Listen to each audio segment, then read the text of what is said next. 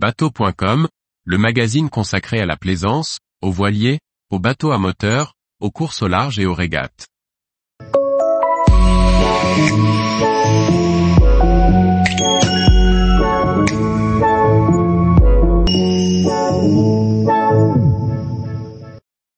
Quel attelage choisir pour tracter mon bateau? Par François-Xavier Ricardou. Équiper sa voiture d'un attelage n'est pas si anodin que cela. Il existe des différences entre les attelages. Tirer son bateau sur la remorque demande quelques préconisations. Le système de fixation entre la remorque et la voiture passe par une boule métallique, aussi appelée rotule, fixée à l'arrière du véhicule tracteur. Pour les remorques de bateau, cette boule fait un diamètre de 50 mm. C'est le standard pour les remorques jusqu'à 3500 kg en charge. Cette boule vient se fixer à l'arrière de la voiture via un col de cygne sur la ferrure. Il s'agit d'une barre solide placée en travers de la route et solidement fixée au véhicule.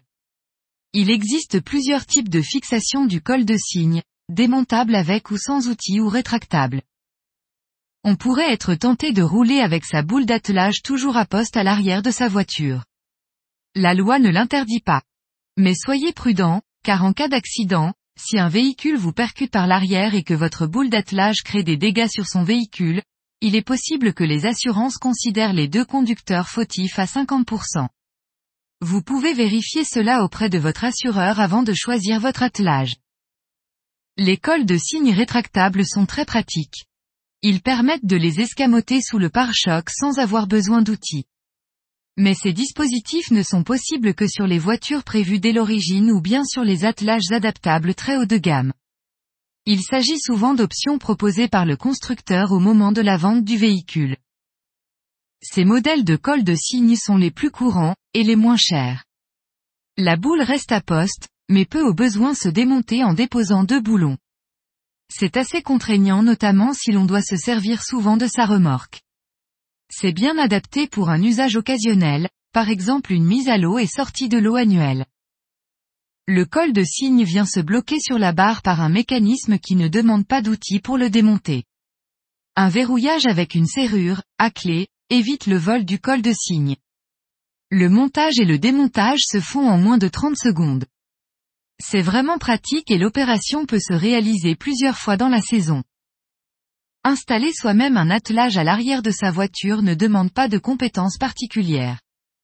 Vous trouverez en magasin ou sur Internet via des sites spécialisés, l'attelage adapté à votre véhicule avec les différents systèmes de fixation de boules.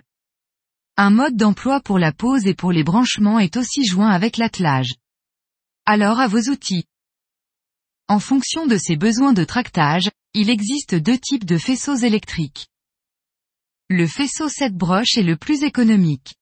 C'est la bonne solution pour tracter les remorques à bateau. Le faisceau 7 broches transmet les informations lumineuses de base, clignotant, veilleuse, feu stop et anti-brouillard.